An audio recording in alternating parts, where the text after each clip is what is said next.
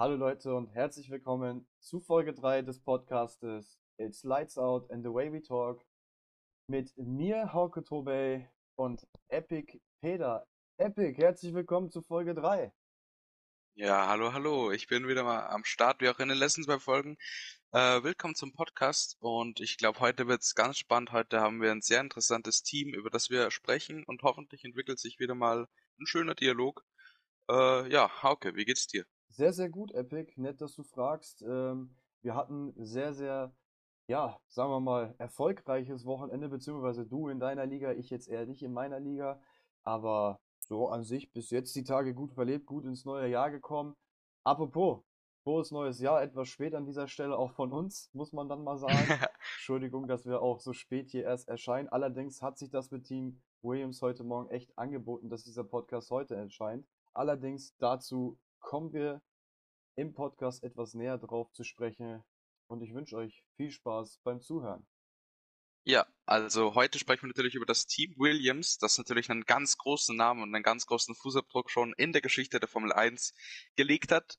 Äh, das Team hat ja schon viele Fahrer gehabt, die in die Geschichte eingegangen sind. Wir haben schon einen Nico Rosberg in den Williams gesehen, natürlich auch einen Valtteri Bottas, der jetzt lange bei Mercedes war und natürlich auch ähm, so Legenden wie Villeneuve und die haben alle viel beigetragen, dass natürlich das Team jetzt dort ist, wo es jetzt auch ist. Ähm, und natürlich von dem man auch natürlich viel gehört hat, ist äh, in der Finanzkrise in den frühen 2000ern beziehungsweise 2009 in den Jahren halt, wo diese riesige weltweite Finanzkrise zustande kam, äh, hat es auch Williams natürlich getroffen. Und Sir Frank Williams, über den wir nachher auch noch zu sprechen kommen, hatte dort sehr viel zu tun, um das Team natürlich aufrechtzuerhalten und am Leben zu erhalten und wurde dort dann Gott sei Dank unterstützt von einer Person, die man jetzt schon oft gehört hat in den Medien, und zwar von Bernie Ecclestone, der es geschafft hat, ein riesiges Darlehen für das Team dazulassen, um es am Leben zu erhalten. Du sagst es, Bernie Ecclestone nicht nur, ja, auf der Strecke, ja, im, ins Rampenlicht gestoßen, sondern auch manchmal neben der Strecke, ne? Ja. Leider, leider, leider. Aber wir sagen auch an dieser Stelle, Bernie hat seinen Teil auf jeden Fall dazu getragen, dass das Team Williams, ja, überhaupt Team Williams noch ist und weiter verbleibt. Aber auch, ja, ohne ihn hätten wir Frank Williams, glaube ich, nicht so lange in der F1 gehabt.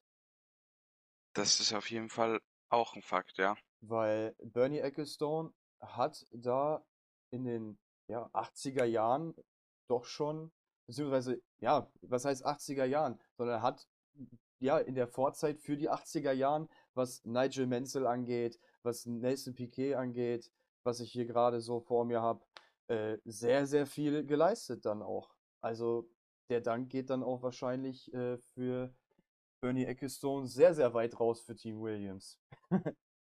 ja, Bernie Ecclestone auch immer sehr sympathisch in den Medien gewesen. Also ist auf jeden Fall ein guter äh, guter Unterstützer gewesen und auf jeden Fall wahrscheinlich auch dann sehr gut befreundet gewesen mit Frank Williams, den er ja da nochmal ziemlich äh, gerettet hat, muss man auch sagen.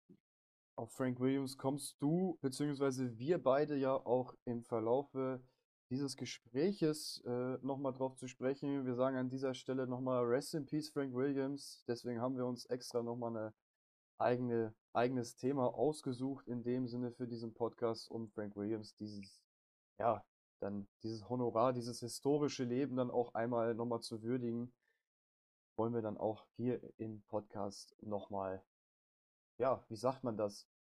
Seine Ehre erheben oder sein, äh, wie sagt man das, Epic? Hilf mir da jetzt gerade mal bei. Ja, äh, man muss einfach sagen, Frank Williams einfach mal sozusagen die Ehre würdigen. Genau. Einfach so sagen, ja, er hat viel geleistet und das muss man noch würdigen. Und dazu kommen wir jetzt. Ja, Frank Williams wuchs in den frühen Jahren als Sohn eines Offiziers der Royal Air Force auf und begeisterte sich sehr, sehr früh für den Motorsport. Er arbeitete 19, er arbeitete, oh Mann, Alter, das ist aber ein ganz, ganz schwieriges Wort. Aber das schneide ich nicht raus, das ist witzig, denn wir sind auf jeden Fall live dabei hier. Er auf arbeitete, jeden Fall. Er arbeitete. Alter! Jawohl. Alle guten Dinge sind drei. Er arbeitete ab 1960. Alter, ich habe mir alles notiert, Epic, und hier kommt nichts bei rum, ey. Wahnsinn.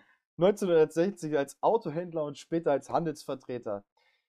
Parallel dazu versuchte er sich 1961 selbst als Rennfahrer am Steuer.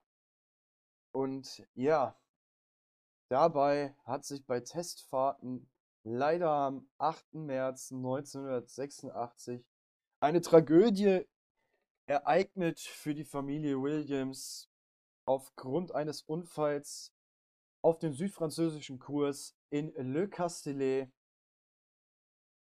ist Frank Williams seit dem Tag an querschnittsgelähmt und musste sein Leben im Rollstuhl verbringen. Und nun schneide ich rüber zu Epic Peter, denn der wird euch was zur ja, Geschichte und zur modernen Zeit von Frank Williams erzählen und noch einem wirklich ereignisreichen Moment in der Williams Garage.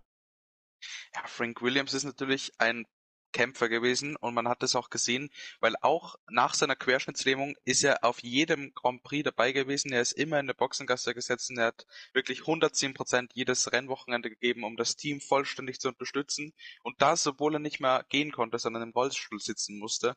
Und äh, ich zitiere nämlich jetzt mal was, was die Renningenieure von Team Williams gesagt haben, wie sie bei einem Interview gefragt wurden, äh, wie hört denn so ein Mann wie Frank Williams mit dem Sport auf? Wie beendet er seinen Beruf?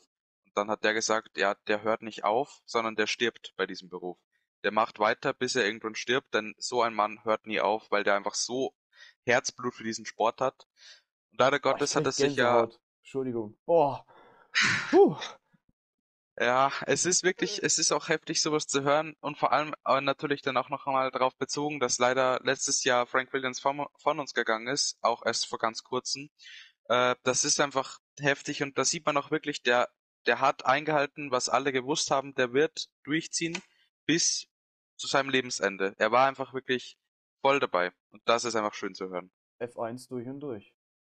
Auf jeden Fall. Aber die Situation in der Garage, die kannst du auch nochmal schildern wie er da in seinem Rollstuhl saß und einfach mit dem, ja, wie ja. sagt man das, wilden Zirkus der F1, das Herumgereise meinen wir damit, ähm, ja, in seinen alten Jahren und im Rollstuhl, ja, vor, sehr gequält mitgenommen hat. Aber er war da. Ja, denn äh, es ist ja im Formel 1 Zyklus nicht unü äh, unüblich, dass man mal wirklich Double oder sogar Triple Header hat, dass man wirklich äh, drei Wochen oder zwei Wochen am Stück wirklich immer von Land zu Land fliegt. Das ganze Team muss wirklich 110 Prozent leisten.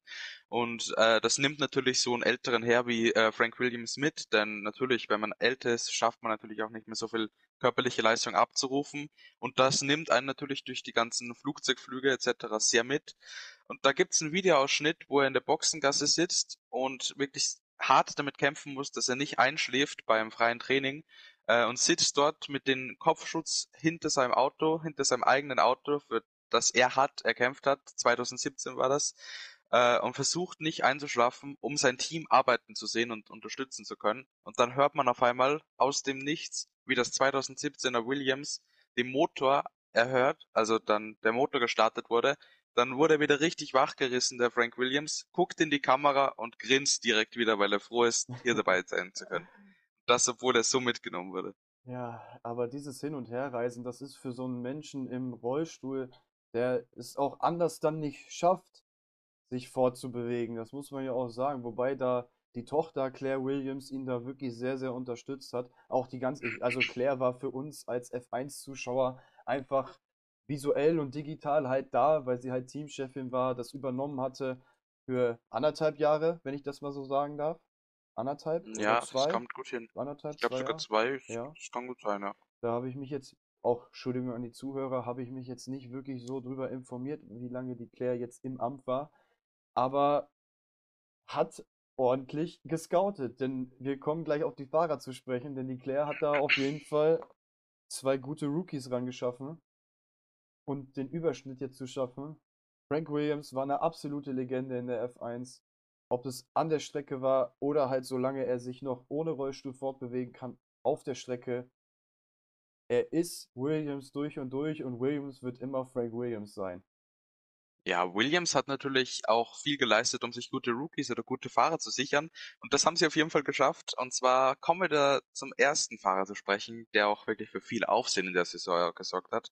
Und zwar reden wir von George Russell und dem seine Karriere, dem seine Laufbahn. Äh, und zwar hat er schon sehr viel im Racing geleistet, bevor er ins Team gekommen ist. Und zwar hat er es auch geschafft, 2011 und 2012 Europakartmeister zu werden. Und hat sich dann entschieden, 2014 in die Formel 4 umzusteigen und ist dort natürlich dann, wie viele andere auch, immer weiter aufgestiegen, wurde dann 2017 Meister in der GP3 bzw. Formel 3 Serie und 2018 hat er es dann geschafft, in die Formel 2 aufzusteigen und von da an lief es auch dann ziemlich gut, denn 2019 ging er in die Formel 1 und hatte dort sein Debütrennen in Australien 2019 auch schon direkt bei Williams. Du hast dich auf jeden Fall gut vorbereitet über Russell, was da angeht. Mensch, Mensch, Mensch.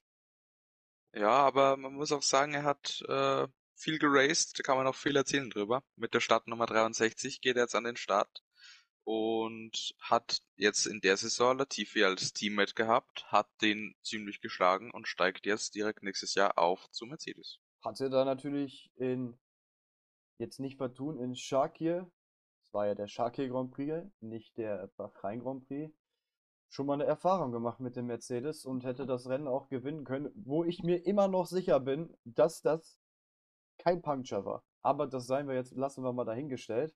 Ähm, aber ich glaube, die wollten einfach nicht, dass er das Ding gewinnt. Ah, naja, äh, Hauke, hör auf, lass es. Komm, lass es. politisch, politisch. Ja, lass es einfach. Komm, mach hier nicht noch ein Pass offen.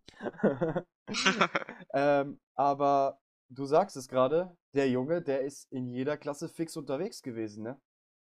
Absolut. Der hat es einfach allen gezeigt und äh, mal gucken, ob es auch nächstes Jahr noch zei zeigen wird, was er drauf hat, denn bis jetzt hat er das gut geschafft. Also, ich sage dir jetzt mal was zum Kanadier Nicholas Latifi, einer von zwei Kanadiern im Formel 1 Script, der hier mit 39 Starts eingetragen ist in dem F1. Ja, wie soll man sagen? History Book Fahrerbook? Ja, klingt Historybook hört Fahrer, sich gut an, ja, ne? Fahrerfeld, Fahrerfeld. Historybook klingt aber auch gut. So, hat die höchste Platzierung. Der siebte Platz leider nur. Was heißt leider nur? Im Williams ist das wahrscheinlich fast eine WM. Stimmt, ja. oh Mann, Alter, das, ist, das tut schon fast weh, wenn ich das hier alles lese bei Latifi, ey. Im Gegensatz zu Russell sehe ich da jetzt gerade alt aus. Ich habe meine Fahrerwahl echt, echt nicht gut getroffen. Ach, aber ist in einer mit der größten Städten geboren in Kanada, in Montreal. Hätte sogar ein verdammt, also ein waschechtes Heimrennen, wenn sie denn in Kanada gefahren wären dieses Jahr. Ist in der Saison 2021 auf Platz 17 der Fahrerwertung mit 7 Punkten gekommen. Aber um auf seine Racing-Historie drauf einzugehen, 2012 italienische Formel 3, ein Kanadier in der italienischen Formel 3. Aber haben wir jetzt häufiger schon gehört, dass viele den Weg durch die, durch die italienischen Rennklassen gefunden haben, ne? Ja, und auch irgendwie generell auch so Mazepin, die haben auf einmal irgendwas gemacht in einem China. komplett anderen Kontinent. Ja, Asien. Ja. Auch wild. Aber wenn ich hier jetzt so weitergehe, 2013 der Sprung in die britische Formel 3, 2013 noch dasselbe Jahr in die Toyota Rennserie, also auch Open Wheeler, das ist Neuseelands Neuseeland Rennserie. Alter, Dann die europäische FIA Formel 3, also die offizielle Formel 3. Dann 2014, 2015 Porsche Carrera Cup, Great Britain. der ist einmal um die Ey, Welt der ist gereist. einmal um die Welt gereist, der ist ja schlimmer wie der Massepin. By the way, schaut euch Folge 1 an. Auf jeden Fall lohnt sich, ja. 2014, 2015 World Series Formel V8 3.5. Ei, Das ist ja krank. Aber das ist, das heißt, das ist die, die heutzutage die Formel Renault 3,5 Serie. Okay, also da ist er wieder im normalen Leben angekommen, wenn ich das mal so sagen darf. also von seinem Trip zurückgekommen. ja, von seinem Trip auf jeden Fall runtergekommen, wortwörtlich. GP2-Serie ist er dann 2014 bis 2016 gefahren und dann 2017 bis 2019 Formel 2. Ja, und von 2019 and beyond, hoffen wir, haben wir noch ein bisschen was mit Nicolas Latifi zu tun. Ich finde, dass der viel Potenzial haben könnte, aber auch, glaube ich, echt im Schatten von Russell untergegangen ist, der auch, ja, Mercedes Academy Driver ist. Ich weiß gar nicht. Ist Latifi Academy Driver? Ja, ich denke schon. Ich bin mir da gar nicht so sicher. Aber, Soweit ich das aber weiß, ja, ja, würde Sinn ergeben wahrscheinlich, ne? Ja. Ähm, Und äh, ja, Latifi auch generell. Jetzt mal so zu Russell. Äh, ich glaube, das ist dasselbe bei Latifi, wie es bei Mick Schumacher und bei Mazepin ist eigentlich. Ich glaube, wenn die ein wirklich richtig starkes Auto mal haben, dann wird spannend, was der leistet. Russell nächstes Jahr, ne? Genau, das sieht man dann mal, was, was draus werden kann. Was daraus werden kann. Also da sehen wir wirklich erst das Potenzial, was, ja, womit George Russell auch gelobt wurde, die Saison 2021. Sehr viele Höhepunkte, unter anderem P2 im Quali in Spa-Francorchamps, einer mit der historischsten Strecken im F1-Kalender. Und was noch dazu kommt, es ist einfach nicht trocken gewesen. Es Ja, war voll das- am Gatzeln, wortwörtlich. Es war aus Eimern am Schütten. Das ist auf jeden Fall, glaube ich, auch einer der Gründe gewesen, denn die schweren Bedingungen haben es ihnen dann auch ermöglicht, glaube ich, so weit nach vorne zu kommen. Und das Timing war auch natürlich bombastisch. Ähm, alles hat gepasst. Und dann hat er sich sogar noch geschafft, vor sein äh, jetzt dem nächsten äh, Mate Fact, zu schieben. Ja, vor Hamilton hat er es geschafft, sich zu platzieren als Zweiter. ich kann mich noch an den legendären Funkspruch erinnern. Ich zitiere an dieser Stelle. That was a stonking lap. Mr. George Russell, you are qualified, Mr. Hamilton. Boah, wenn ich das schon sage, kriege ich Gänsehaut. Herrlich. Also Spa auf jeden Fall seit 2019, auch an dieser Stelle. Das war eine Dürre von zwei Jahren. Die hat Robert Kubica 2019 auf Platz 10 beendet. Also, äh, beziehungsweise Russell jetzt mit Spa beendet, diese Dürre von zwei Jahren. Aber Robert Kubica war der Letzte, der für Williams Punkte geholt hat. Robert Kubica. ja, Und ich Kubica. mage, möge sogar sagen, dass das fast die längste, oh, wobei, kann man das sagen, die längste Dürre eines Formel-1-Teams war? Das, das könnte sogar wirklich sein. Ich meine, man hat doch viel von Williams gehört, wie die abgesackt sind, aber sie haben es wieder geschafft. Aber das ist schon massiv lang, ja. Ja, auf jeden Fall. Aber noch dazu hinzuzufügen, George Russell beendete dann das Rennen auch auf P2, weil wir ja, wie wir alle wissen und wir alle Formel 1 aufrichtig schauen, das Rennen in Spa, ja, ist das, Politisch wieder mal. ist das, ist das überhaupt gestartet? Niemals, oder? Mm, Es, es ist gestartet, dann hat gestartet, wieder dann mal, sagen wir so, dann kam sie da Michael, der gute Ja. Michael Masi, der hat wieder mal sein Unwesen getrieben, wie dieses Jahr schon öfters. Aber ja, keine Ahnung, ich glaube, es wird dann dreimal gesagt, ähm, oder es wird dann dreimal umentschieden. Dann wurde die ganze Zeit verlängert, jo, wir machen noch fünf Minuten Pause, jo, wir machen noch mal fünf Minuten Pause, jo, wir machen noch mal fünf Minuten Pause. Und irgendwann, irgendwann haben sie dann gesagt, ja, wir fahren jetzt mal hinterm Safety Car raus. Und dann so, ja, okay, nee, ist zu nass. Lass zwei Runden fahren, dass wir halbe Punkte auszählen können. Und dann beenden wir das Ganze. Und am Ende stehen 18 von 23 Punkten, die die Familie Williams, sage ich jetzt mal ehrenswert hier, als Team genannt, die Saison 2021 geholt haben in der Konstrukteurswertung. Das sind viele. Wenn du Das sind überlegst, einige, ja. die anderen Punkte wurden in Russland, Ungarn geholt, zwei anderen Strecken, wo man jetzt wahrscheinlich einen Williams nicht in den Punkten gesehen hätte. Ungarn, Ja, Russell war, glaube ich, auch dort in den Punkten, aber Latifi war, glaube ich, auf Platz 7, ne? Das war die beste, 7 und Platzierung. 8, glaube ich. war's. 7 und 8 war das, glaube ich. Ich weiß, also, da müsstest Ja. du, da müsste ich mich jetzt einmal vertun, aber da haben sie, glaube ich, doch schon ordentlich Punkte geholt. Ja, und weißt du, was mir dabei auffällt? Äh, jedes Rennen, wo die Punkte geholt haben, hatte was mit Regen zu tun. Du sprichst es gerade an. Stimmt. In Tatsache. Russland, da war es halt ziemlich heftig mit dem Regen. Eines der spannendsten, wenn nicht das spannendste Rennen diese Saison mit Abu Dhabi. Shoutout to Äh, Lando dann- Norris. Oh ja, der Arme. Dann halt natürlich der, der gute Bottas-Unfall in Ungarn, auch wegen Regen. Und dann halt noch das Shoutout gute... to Norris again. ja, ja, genau. Und dann nochmal das gute Spa-Rennen, wo leider... Ja doch, Norris hat die rote Flagge ausgelöst im Qualifying. Shoutout to Norris again. Wahnsinn. Also, Norris ist eigentlich unter Vertrag bei Williams, glaube ich. ja, er ist einfach so Spion. Einfach ein Spion, genau. Aber wir müssen dazu erwähnen, es reichte wirklich diese Saison aus, Haas und Alfa Romeo zu schlagen. Ja. Also das war, Das ist ich glaube auch, wieder mal ein Hoch. genau. Ich glaube, jetzt kommt ein Hoch. Wir müssen allerdings auch sagen, das war die erste Saison komplett ohne Williams Familienmember.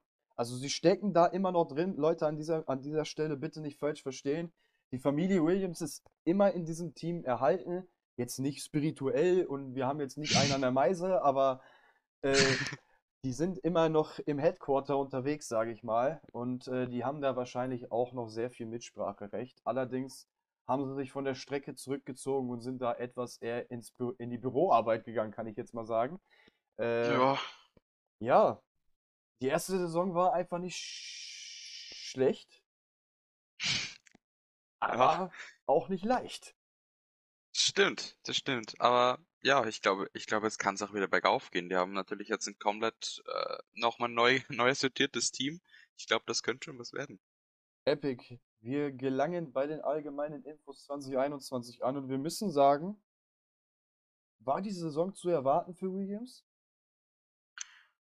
Wahrscheinlich nicht. Ich würde nicht sagen. Also, es Also, war schon ziemlich ja. überdurchschnittlich. Du sagst es gerade, überdurchschnittlich. Ich würde sogar sagen, die haben es anfangs überhaupt nicht erwartet, da wo die standen. Nee, und auch das Auto. Ich meine jetzt, äh, am Anfang waren die so circa bei Alfa Romeo schon leistungstechnisch, aber irgendwie hat man gesehen, die guten, äh, die guten Qualifying-Platzierungen und so, die kamen dann schon ins Laufen und auch das Auto wurde immer besser. Darf ich dich da vielleicht einmal noch, äh, sagen wir mal, ein Plus hinzufügen?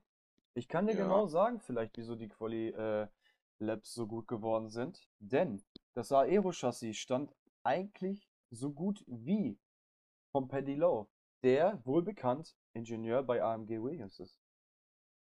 Oh. Also da Ein ist ja natürlich die Partnerschaft Mercedes und Williams, Motorenhändler, ne? Ja. Ich glaube, dass diese, diese Nichtveränderung des Aeros-Chassis, glaube ich, in der Quali sehr, sehr geholfen hat. Weil ich hatte mich informiert, es war wohl eher auf, auch auf die Federn bezogen von Paddy Lowe, dass die da halt, äh, AE aerotechnisch ist ja auch Federtechnik, ne? Also wie das Auto federt über die Curbs und alles, wie läuft, da, wie läuft die Luft dann darüber, wie läuft die Luft hier rüber. Also die haben daran wirklich nichts verändert. Und das haben sie Ja. am Ende als wirklich großes Plus gesehen in dieser Saison. Das, ich finde es gerade so lustig, wenn ich gerade so drüber nachdenke, wie du gesagt hast, äh, die Federn, also dass sich die Federung verändert hat. Und dann muss ich dran denken, wie äh, dort Russell im, äh, im Training oder im Qualifying in äh, äh, Silverstone sich den, den Spiegel kaputt gemacht hat, weil die Federung versagt hat. Ja, Weil, ja, das ist gute Federung, wenn die Spiegel kaputt gehen. Aber nee, das stimmt schon, das haben die auf jeden Fall gut mitnehmen können anscheinend. Ja gut, ich meine, das war wahrscheinlich ein bisschen, wie soll man sagen, Versch Unglück. Das Verschleiß. ist, das.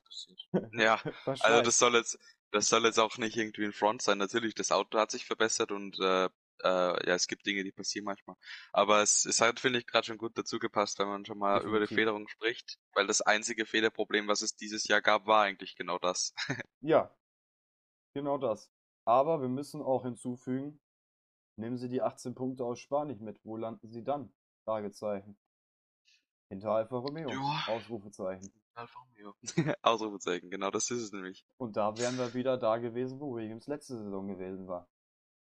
Ja, das stimmt natürlich. Also Michael Massey hat wahrscheinlich da auch ein bisschen mitgeholfen, dass die dort sind, wo sie jetzt sind. Aber ich meine, das, ich meine, das Glück spielt immer mit und dass die halt äh, jetzt das Glück hatten, dass es dort so hart geregnet hat, dass man halbe Punkte bekommen hat. Das ist es halt dann. Ich würde jetzt nicht sagen, dass es unverdient war. Ich meine, trotzdem hat's Russell Also, geschafft. ich wollte gerade Äh, sagen. ja. Wenn du mal überlegst, der Verstappen fährt ja nicht mehr über die Linie, dann nimmt der P1 sogar noch mit, ne? Ja. dann nimmt er nicht nur 18, sogar 25 Punkte, 25 Punkte mit. Ja, das wäre natürlich noch heftiger gewesen. Aber nee, also er hat es schon stark gemacht. Die Qualifying-Zeit muss man mit einem Williams eh erstmal auf die Strecke bringen. Also ich würde schon sagen, das sind verdiente Punkte. Auch Max Verstappen sagte, wir sollten den Williams nicht unterschätzen, denn wir sehen, auf eine Runde ist er schnell. Auch kein Front an dieser Stelle. Aber äh, das zitierte er so auf jeden Fall in einem Interview von, ich bin mir nicht sicher, von Bild.de. Ich weiß es nicht, möchte ich jetzt gerade auch nicht sagen. Aber Das kann gut sein. ja, ähm, was noch wirklich der Williams Crew geholfen hat, an der Pitwall, in der Boxengasse, die Pit Crew, alles, kam von Jos Capito. Der hat Genau. überwiegend einen Großteil wirklich von seiner VW-Mannschaft mitgenommen. Jos Capito war ja wirklich im VW-Lager tätig, hatte da einige Leute mitgenommen, die im Motorsport lange tätig waren, wirklich sehr, sehr lange Erfahrung haben, auch was Management angeht, was wirklich auch Strategie angeht. Und das hat Williams wirklich sehr, sehr, sehr geholfen, diese Saison so gut zu performen. Also da hat sich der Capito gedacht, Jungs, die VW-Leute, wir haben wieder einen Job zu erledigen. Äh, und ich glaube, da werden sich auch viele gefreut haben, wieder mal so einen frischen neuen äh, Platz zu bekommen. Auch, Was Neues mal zu machen. auch nochmal sehe ich jetzt hier gerade Epic, Entschuldigung, dass ich dich unterbreche. Mein F1 Newsflash ist hier gerade aufgepoppt, wortwörtlich.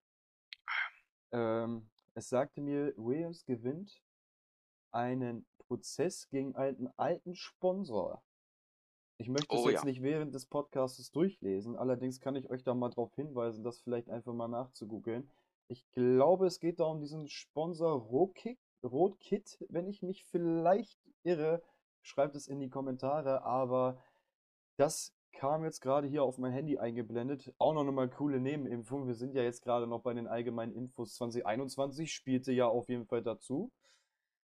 Ähm, ja, allerdings hat es jetzt 2022 auch genug Geld. Ja, Da muss ich sagen, hatten sie einige Zeit auch Probleme. Finanzkrise. ja, ja, ich wollte gerade, ich wollte es gerade schon sagen, Ja. denn das Geld von Williams, das war nicht immer da. Äh, Ja, Wie wir auch bei Frank Williams schon Bernie Ecclestone mitgekriegt haben, ne? Genau, äh, die hatten nämlich, die wurden hart getroffen, wie ich schon am Anfang erwähnt habe. Äh, denn so eine weltweite Finanzkrise trifft natürlich nicht nur die Investoren und die Privatpersonen und die großen Unternehmen, sondern auch die Formel 1. Ähm, und dort ging es mal richtig hart zur Sache. Also ich glaube, das wurde, da wurde schon ein bisschen mit äh, sozusagen finanziellen Depressionen dort gekämpft auf jeden Fall. Aber ganz Ähm, tiefen Depression. Ja, denn die hat, die konnten wirklich wie Glück, also die konnten von Glück sprechen, dass sich dort noch was tun äh, ließ. Ähm, das war fast schon so knapp wie bei Perez, der fast aus der Formel 1 geworfen wurde und dann doch noch von Red Bull aufgenommen wurde. Das war schon auf dem letzten Drücker noch, weil die standen kurz vorm Aus. Also da, da gab's nicht mehr viel Hoffnung. Aber dann, dann kam so ein lieber Herr Ecclestone. Der hat natürlich dann noch Nur mal- nochmal an dieser Stelle Epic Peter für die Leute. Perez hatte nach der Saison 2020 einfach keinen Job mehr. Wortwörtlich. Genau. Der war arbeitslos für kurze Zeit. Ganz kurze Zeit. Ja, Aber ich glaube, mit dem Kontostand kann man auch mal vielleicht einen Monat arbeitslos sein. da wird sich keiner beschweren, glaube ich. Entschuldigung fürs Unterbrechen, aber ich musste das gerade einfach mal den Leuten auch schildern. Nee, aber das ist, das ist schon generell, das sind manchmal so Sachen. Äh, Braun GP zum Beispiel wurde ja auch getroffen da damals, oder damals äh, wurde es ja dann zu Braun GP. Also da wurde, da wurde äh, heftig abgehakt auf jeden Fall und da konnten viele Leute von Glück sprechen, Formel 1 Teams halt vor allem, dass die äh, dort dann noch so heftig unterstützt wurden. Also da wurden schon äh, echt nette Gesten von manchen bisschen reicheren Menschen gezeigt. Ja, aber da sieht man dann auch wieder, dass das. Ja, ich mag es jetzt vielleicht auch nicht sagen, weil ich die F1 echt liebe, aber es ist einfach ein reichen Sport. Leider. Es, äh, ich würde sagen, es ist, sondern eher mal sogar, es wurde zu einem reichen Sport. Ja, Aber wie alles irgendwie derzeit im Leben, es ist, es ist belastend, aber es gehört dazu. Und ich meine, solange man es, solange man es trotzdem noch enjoyen kann und solange das Grundgerüst bestehen bleibt, ja, das ist halt das Wichtige. vielleicht kommt die Tradition ja mal wieder. Genau. Ich meine, irgendwann werden die Menschen schon verstehen, was richtig ist. auch angelangt, wirklich hier beim letzten Topic im Podcast. It's Lights Out and the Way We Talk. Saison 2022. Wir starten bei Team Williams mit Nicolas Latifi, der auch 2022 hinter dem Steuer des Mercedes-Partners sitzt. ja, des Mercedes-Tochter, äh, Tochterteams. Ja, genau. Kriegt auch nächstes Jahr den Engine von Mercedes. Also, da sind wir mal gespannt. Allerdings eine nette Phrase, die aus dem Team entstand. Wir wissen ja, gehört ja jetzt zum Topic Saison 2022, Regularien ändern sich. Downforce oh, ja. wird reduziert, dass weniger Dirty Air entsteht. Man kann Autos leichter folgen, weniger Reifenabtrieb. Airflow underneath the car ist ein bisschen besser. Die Autos sind kürzer geworden, meiner Meinung nach. Sehen ein bisschen futuristischer aus vom Flügeldesign her. Schwerer. Und schwerer. Reifen sind größer, 18-Inch Tires. Also es verändert sich eine Menge, Menge, Menge. Allerdings sagt man auch an dieser Stelle, wenn Williams mit dem Geld, was natürlich auch nicht ausgereizt werden darf, da eine Finanzgrenze 2022 herrscht, nicht ins Mittelfeld fahren kann, behaupten viele innerhalb des Paddocks Epic, dass die Regularien nichts Neues sind. Wie würdest du diese Phrase oder auch ja, dieses zitierte Zitat entgegennehmen, wenn du das hörst als F1-Fan? Oh, ich weiß nicht. Also ich glaube schon, dass sich da natürlich viel tut und solche ziemlich dicken regulären äh, Änderungen haben wir, glaube ich, schon seit 2017 oder so nicht mehr gesehen, wo die Halos dazugekommen sind und nicht mal da war es so ein Riesending, würde ich sagen. Also das ist schon, schon. ganz, ja, optisch schon, aber ich glaube, wenn man sich die Aerodynamik anguckt, dann ist das wirklich ganz krass und äh, das habe ich auch jetzt schon öfter gehört. Die Formel 1 hat jetzt in den letzten Jahren, in den letzten fünf bis zehn Jahren immer darauf hingearbeitet, Rekordbrecherautos zu bauen, die immer schneller und immer wendiger und alles werden. Äh, oder wendiger eher immer weniger, aber halt Topspeed und Beschleunigung immer besser wird und äh, die Aerodynamik der Downforce und das jetzt wieder mal in eine andere Richtung gehen und sagen, weniger Downforce, dass wirklich das Racing wieder mehr im Vordergrund steht und nicht die Rekordbrecher, Geschwindigkeiten und Zeiten, finde ich wichtig. Ähm, denn so ein V12 oder was der W11 von Mercedes, der äh, da Rouge fast die ganze Strecke mit Vollgas nehmen konnte, das war, war auch ja, nicht WR12 war das, genau. Boah, ja. ich glaube, Puhon hat der mit einem achten Gang komplett vollgenommen, ne? Ja, genau. Das ja. ist einfach sowas. Es ist vielleicht schön anzusehen, was die Technik heutzutage alles schon kann, aber sowas ist kein Racing mehr, sondern sowas ist nur noch angucken. Keine Ahnung und äh, staunen. Aber ich finde, das hat nicht mehr viel mit Rennfahren zu tun. Ah, Deshalb finde ich ist es auch nicht mehr. Ja, genau. Ich finde es halt einfach gut, dass sie jetzt wieder in eine Richtung gehen, wo es wieder mehr ums äh, enge Zusammenfahren oder halt enge Racen, äh, Rad an Rad geht. Äh, sowas braucht, finde ich, der Sport wieder und ich glaube, dass da wirklich wieder viele Leute äh, gleich starke Leistung haben werden und dass da wieder viel im Fahrfeld, Fahrerfeld zusammengerückt wird. Also ich glaube schon, dass da einiges wieder sich ändern wird. Ich glaube nicht, dass da äh, viel gleich bleibt. Also da wird, glaube ich, alles jetzt so ziemlich auf den Kopf gestellt. Um da jetzt von den Regularien äh, wegzukommen, Nicolas Latifi, wie wird der nächste Saison abstei äh, äh, abschneiden? äh, also meine, meine persönliche Meinung ist, äh, da viele Leute jetzt irgendwie gesagt haben, dass sie äh, glauben, dass Latifi sein Teammate schlagen wird, weil der Teammate jetzt wieder frisch nach einer Pause in die Formel 1 kommt. Äh, ich glaube, dass das nicht so sein wird, denn Latifi ist ein guter Fahrer, der jetzt auch die äh, 2021er Saison sehr gut nochmal als, äh, äh, nochmal als Training nehmen können haben, äh, nochmal mehr trainieren äh, konnte. Das ist irgendwie trotzdem ein ziemliches Talent, das jetzt nochmal ins Team kommt, und zwar der gute Alexander Albon.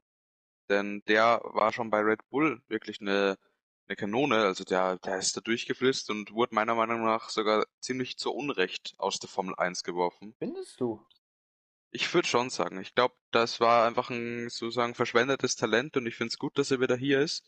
Und ich glaube, dass der auch Latifi ziemlich äh, schlagen wird als Teammate. Ich glaube, der wird ihn ähm, ja bieten. Glaube ich schon. Ich kenne ja hier die YouTube-Videos vom Quartett Albon, Russell, Norris. Meinst du, Russell ja. hat da ein bisschen ein Wort eingelegt für Alex? Das könnte gut sein. Also, äh. Meinst du, er hat nochmal eine PowerPoint hingehauen?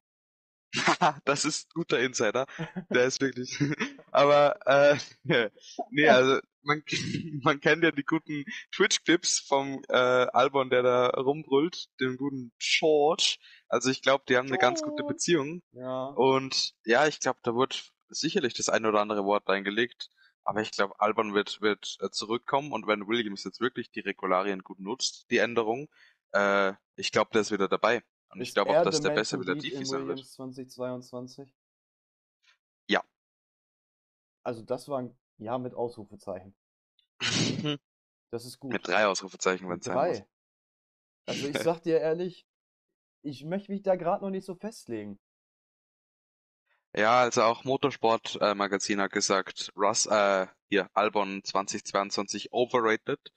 Glaube ich nicht. Ich, ich, ich hoffe dafür meinen guten Albono, dass der was reißen wird. Wir müssen natürlich auch sagen, also der hat jetzt nicht ein Jahr nur auf der Couch gehockt. Ähm, der hat im Wesentlichen einen großen Anteil daran, dass Red Bull mit einer Fahrer-WM 2021 daraus gegangen ist. Denn solche Fahrer wie Alex Albon, die im Hintergrund arbeiten, sind diejenigen, die die Setups meistens rausfahren am Simulator.